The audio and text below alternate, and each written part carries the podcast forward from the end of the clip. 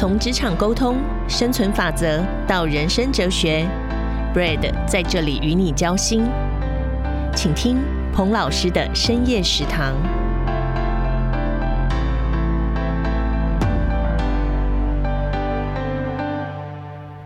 一壶煮酒喜相逢，古今多少事，都付笑谈中。我是 Brad 彭老师，欢迎来到彭老师的深夜食堂。嗨，你好吗？辛苦啦，一定又是忙碌的一周。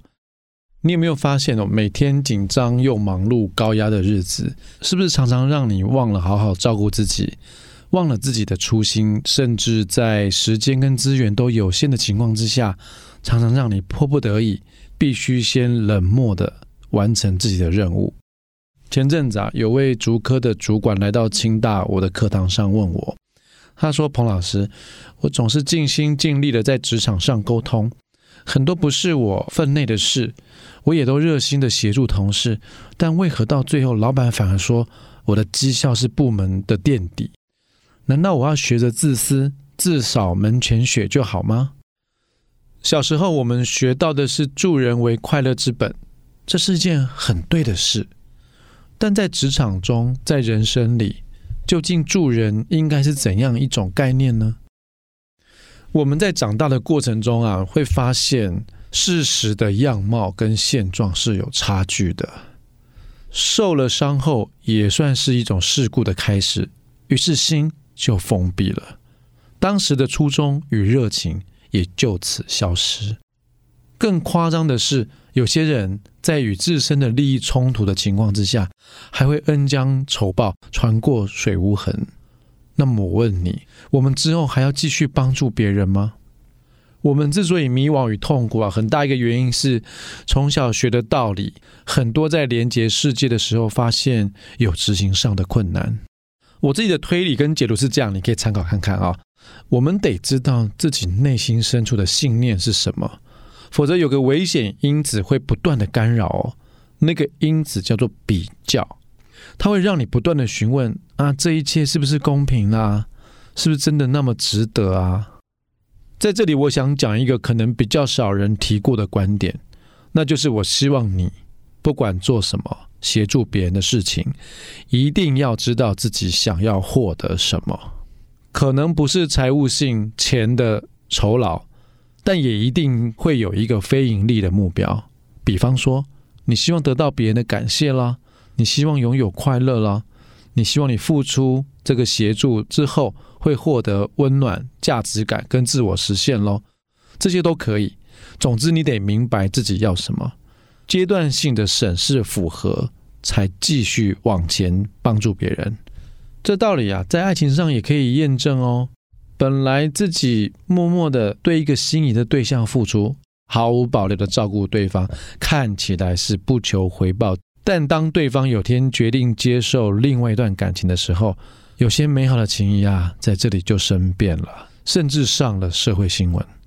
哎，可是之前不是明明告诉对方，只要让我继续喜欢你就好吗？对方也纳闷了，不是说好不求回报的吗？怎么现在说话不算话了呢？其实不是谁变了，只是我们太爱自己那种无私付出的形象了。看着看着，连自己都感动起来。于是我们感动于自己就是那么好的人。好，回到我们原本的问题吧。那到底是不是仍然要帮助别人呢？我的答案是同意的，但得要同时兼顾三个条件。做不到的时候就得婉拒。否则，最终这一切将崩解。这三个条件，我跟你分享。第一个，要有自己的 agenda，自己想要做什么，内心重要的人事物是什么，时间该如何分配，每一件事的重要性，你都必须去评估，然后才来帮助别人。第二个，得守住自己的 bottom line，一定要有底线啊，因为每个人的时间、心力、精神、体能、能力。都会有一个极限的，我们是人嘛，会累的，所以如果答应，当然就尽量做到啦。但如果评估做不到，也是只能婉拒哦。第三个，必须关注对方是否需要，也是否值得哦。所以不断的评估帮助是不是有用在刀口上，人是不是值得的。不过真要等到拒绝别人的时候，当然对方也有可能会生气的啦。但容我说一句，我们要对自己有信心。如果已经待人真诚了，能帮忙时都尽量帮忙的。因为不能帮而生气，很显然对方也不是多么值得长远深交的人，因为他也没考虑你的状态。所以人的能力很有限，必定要考量自身的状态来设定目标，也衡量是不是走在一个对的路上面啊。什么人值得我们继续帮，是要不断的观察跟调整的。这里我要提出一个非常重要的观点，那就是一切都必须以简单的原则进行。当我们的付出帮助别人，都要从简单开始，simple 是非常重要的。值得的人就破关进阶，你可以对他再更好一点，切莫一开始就毫无保留、全线开通，那样真的很容易伤了自己，也同时吓到别人哦。因为不是每个人都准备好接受这么多情深意重的协助啊，也没有想过接受之后的有一天必须回报，否则你会伤心难受哈。不过你可能觉得有点纳闷，为什么一样是努力掏心掏肺的帮助别人？有的人很感激，有的人却觉得很多余。这其中的秘诀，跟我这二十多年来职场的观察也是相呼应的。我发现商场上成功的、具备良好沟通协调力的商界人士啊，也都具备这样的能力。我把它整理成一个沟通的理论跟架构，其中最重要的关键是你是不是有效掌握目标对象的需求。还记得吗？我在节目的第一集就点出了目标对象的重要。目标对象的英文叫做 Target Audience，简称 TA。当我们可以做更精准的目标对象需求分析，并且提供解决方案的时候，我们才有机会让对方满足甚至感谢的啊。那这样的基本功，不管是在职场上的主管、客户、跨部门的沟通，乃至于私领域当中的任何一段关系，都很适用这样的逻辑跟方法。而在开始谈沟通学的整体架构跟方法的时候啊，我想先提醒你一个重要的关键，那就是学会孤独的面对自己，与自己对话，跟不断的探索自己。五年前，一位台积电首席实习生，我们叫他 Summer Intern，拥有名校的光环跟认真的态度。最近他 email 给我，跟我说，当时我在授课的时候讲过一段话。对当时还是研究所一年级的他产生了很大的影响，让他在往后奋斗的人生当中可以有所本。当时我是这么说的：If I could show you just one thing, to find yourself first, learn about the secret of happy, so that you will know how to recover from the soul-sucking things in the future。若说有什么是我觉得最重要的忠告。那就是，请你不断的探索自己，并且学会怎么让自己真正快乐哦。在未来更辛苦的人生路上，你才能从心情低落中重新恢复快乐的状态。步调快速的职场，产品的生命周期，你会发现它越来越短了。有段时间，我忙着日常的任务啊，这些繁杂的 daily operations。在身心的惯性使然下，我竟然发现我没有办法好好的坐下来喝一杯咖啡。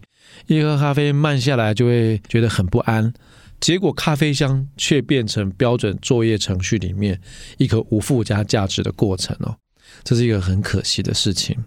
久而久之，追逐着自己被赋予的任务与专案的进度，年复一年，我想着啊，会不会？在年华老去、鬓发变白、离开职场的那一天的时候，早就已经忘记自己来这一遭的 mission and agenda。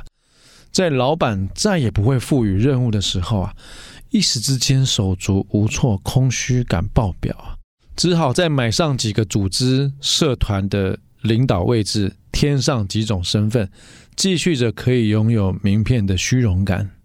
于是我想起，在我过去出差的时候，常常一个人必须提着行李，看起来似乎很帅，但其实都是孤独的时刻。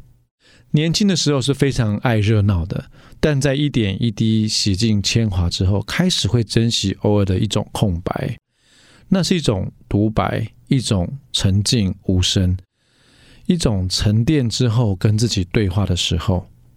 我发现自己越来越喜欢这样的时间。